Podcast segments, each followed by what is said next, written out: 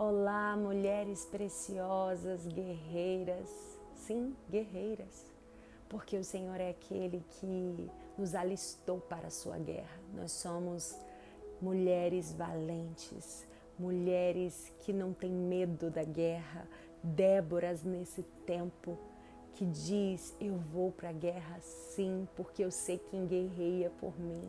Eu não vou me vitimizar, eu não vou me esconder atrás das minhas desculpas, mas eu vou me posicionar como uma mulher guerreira, forte, uma mulher que sabe que tem um Deus que luta por ela, que peleja por ela. E nessa guerra você não vai ter que lutar, você não vai ter que se desgastar, você vai ter que apenas depender e confiar.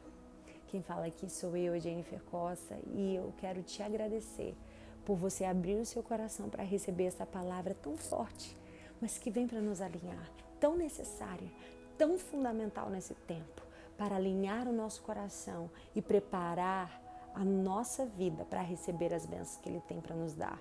Muitas vezes as bênçãos não chegam, as promessas não acontecem porque nós não estamos preparadas para receber, porque o orgulho ainda tem um espaço no nosso coração que impede que muito daquilo que o Senhor tem para nós, que nem olhos viram, nem ouvidos ouviram, chegue até nós. Mas hoje, Deus, ele vai quebrar o orgulho do nosso coração, para que ele venha realizar em nós o seu querer, que é gerar mulheres profundas, mais humildes, mulheres cheias, mas quebrantadas, mulheres com autoridade, mas que se esvaziam e é Ele que deposita em nós aquilo que vai muito além da nossa capacidade. Somos vasos de barro, mas que Ele deposita sobre nós algo sublime, algo supremo, algo maior do que a nossa capacidade, do que a nossa estrutura pode suportar. Isso se chama graça, isso se chama favor imerecido. E o orgulho é um sentimento terrível. O orgulho é um sentimento que nos paralisa, que rouba a nossa alegria. O orgulho nos faz perdermos momentos de qualidade. Quantas vezes, por causa do orgulho, mulheres passam dias, meses, dentro de casa sem conseguir falar com o marido? Um não fala com o outro. E vocês perdem momentos de sorrisos, momentos que poderiam assistir um filme, momentos que poderiam se curtir por causa do orgulho. O orgulho ele rouba momentos de alegria. O, o orgulho ele rouba a paz dentro de um lar. O orgulho ele rouba a capacidade de poder liberar o perdão em meio a um conflito.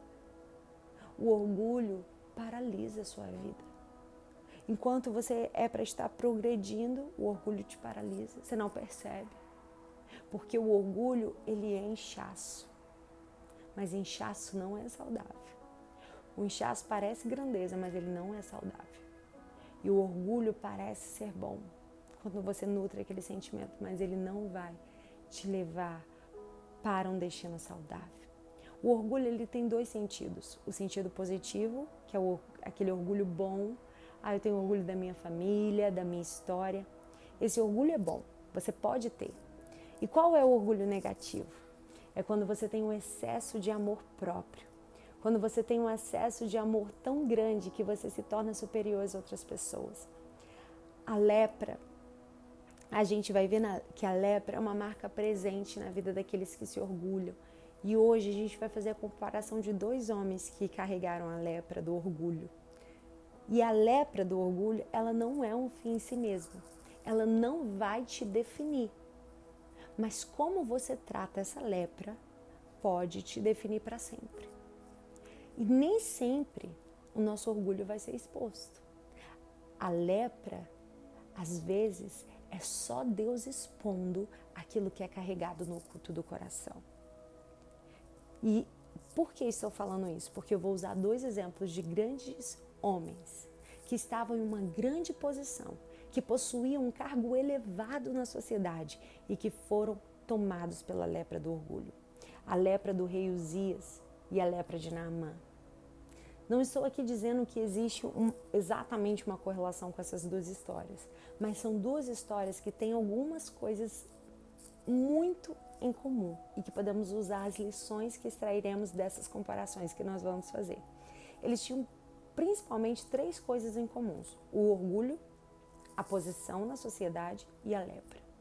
Então nós vamos começar pela história do rei Uzias, que teve um final trágico e terrível. E eu vou ler a história dele porque é uma história que muitos não conhecem, que está registrada em 2 Crônicas 26, versículo 3 e 4. Tinha Uzias 16 anos quando começou a reinar e 52 anos em Jerusalém. E era o nome de sua mãe Jecolia de Jerusalém. E fez o que era reto aos olhos do Senhor, conforme a tudo o que fizera Amazias, seu pai. Versículos 16 ao 20 diz: Mas, esse mais muda tudo. Havendo-se já fortificado, exaltou-se o seu coração até se corromper e transgrediu contra o Senhor seu Deus, porque entrou no templo do Senhor para queimar incenso no altar do incenso. Porém, o sacerdote Azarias entrou após ele, e com ele oitenta sacerdotes do Senhor, homens valentes, e resistiram ao rei Uzias. E lhe disseram: A ti, Uzias, não compete queimar incenso perante o Senhor, mas aos sacerdotes, filhos de Arão, que são consagrados para queimar incenso. Sai do santuário, porque transgredistes, e não será isso para a honra tua da parte do Senhor Deus. E eles ali enfrentaram o rei Uzias.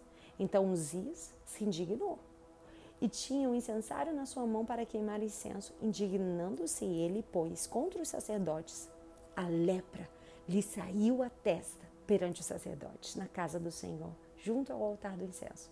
Então o sumo sacerdote Azarias olhou para ele, como também todos os sacerdotes, e eis que já estava leproso na sua testa. E apressadamente o lançaram fora. E até ele mesmo se deu pressa a sair, visto que o Senhor ferira. Assim ficou leproso o rei Uzias até o dia da sua morte, e morou por ser leproso numa casa separada, porque foi excluído da casa do Senhor. E Jotão, seu filho, tinha o encargo da casa do rei, julgando o povo da terra. O rei Uzias foi um dos reis que mais reinou na história. Ele reinou 52 anos. Poucos reis tiveram tanto sucesso como o rei Uzias. Sucesso pode ser bênção para alguns, mas maldição para outros. Guarde isso. O reinado dele foi próspero economicamente na esfera do exército. Então, ele foi um homem muito próspero. E você vai encontrar a história de Naamã em 2 Reis, capítulo 5, versículo do 1 ao 20, que é uma história muito mais conhecida por todos nós. E o primeiro ponto em comum que a gente encontra é que ambos começaram bem, com uma linda trajetória de sucesso, de vitórias, conquistas. Ser rei por 52 anos não é para todo mundo. Como ser comandante da maior potência mundial, que era o exército do rei da Síria, também não era para todo mundo. Mas começar bem não significa terminar bem. Às vezes nos preocupamos tanto em chegar em uma determinada posição, alcançar um sonho, viver as promessas, mas precisamos lembrar que mais do que chegar no destino final, é como se chega lá. Se for para chegar ferindo pessoas no caminho, é melhor que você não chegue.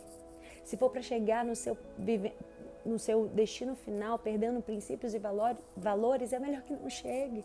Se for para chegar achando que foi sua própria condição e capacidade, é melhor que não chegue. Sim, mas eles chegaram. Ambos tiveram tudo isso. Mas um teve um fim trágico, vergonhoso e humilhante, e o outro teve esperança. A Bíblia diz em Provérbios 16, 18 que a soberba procede a ruína, e a altivez do espírito precede a queda. Temos que dar valor à jornada para o destino final não ser uma tragédia. O prêmio não pode ser mais importante que a jornada. A medalha não pode ser mais importante que a sua alma. A conquista não pode custar a sua família. As bênçãos de Deus enriquecem e não acrescentadores.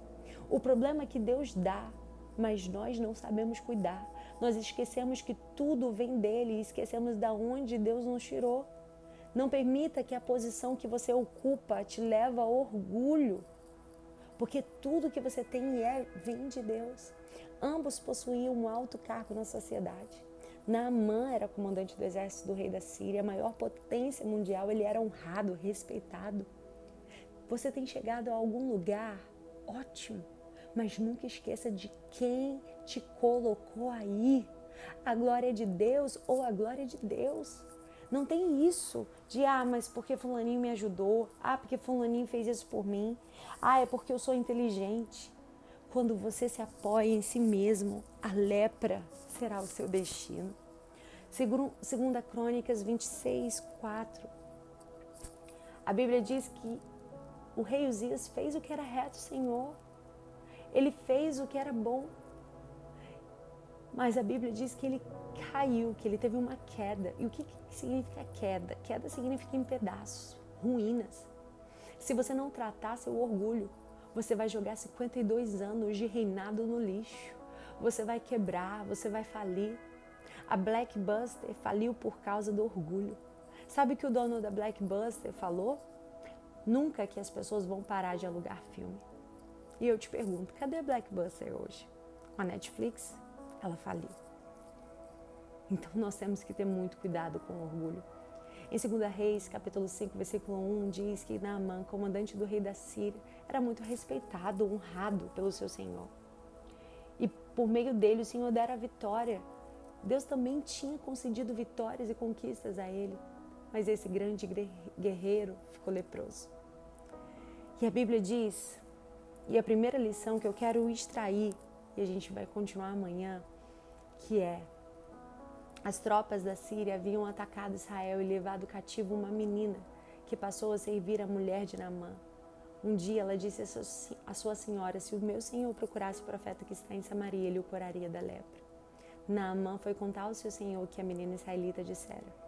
Diferente do rei Uzias, que quando entrou no templo ele quis queimar no, o incenso no altar, porque se achava tão superior pelos seus feitos, embora o, o sacerdote Azarias viesse avisá-lo, olha, da, da sua transgressão, o rei Uzias não deu ouvidos e continuou e ainda se indignou.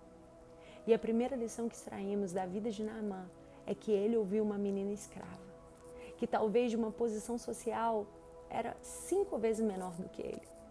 Não tinha expressão, não tinha voz e essa menina nem nome tinha. Mas ele não levou em consideração a sua condição e ali ele começou a ser tratado por Deus, quando ele deu ouvidos a alguém menor do que ele em posição. Para você quebrar seu orgulho, você vai precisar, para você quebrar o seu orgulho, você vai precisar aprender que nem sempre você tem a razão, que nem sempre o seu currículo, suas medalhas significam alguma coisa. Você vai precisar ouvir pessoas improváveis, mas que carregam remédio para sua cura. Porque hoje muitos falam, mas poucos carregam a mensagem. Naamã deu tanto ouvidos ao que essa menina disse que ele levou o rei da Síria. E o rei da Síria ficou sabendo o que essa menina tinha lhe falado. E ali a gente aprende que às vezes um conselho pode salvar o que é feito para te levar à queda. De uma situação que se você não corrigir, se você não tratar, pode te levar à queda. Então hoje essa palavra é como um conselho. Então esteja atenta aos conselhos de pessoas que Deus coloca na sua caminhada. Para de ouvir bajuladores, aqueles que só querem te bajular, falar coisas que são favoráveis. Ouça quem te ama, ouça quem fala a verdade. O orgulho faz você querer a glória só para você. O orgulho faz você achar que nenhum líder presta, nenhuma igreja presta, critica tudo a todo tempo. Quantas pessoas estão cheias de orgulho, que se acham cheias de autoridade, que se sentam na frente do computador e destroçam pessoas atrás de um computador, julgando os outros na internet. Você já parou para pensar que você pode estar errado? Você já parou para pensar que a sua verdade pode não ser verdade? A Bíblia diz em Isaías 42, 8: eu sou o Senhor, esse é o meu nome. Não darei a outro a minha glória, nem imagens o meu louvor. Deus te abençoe.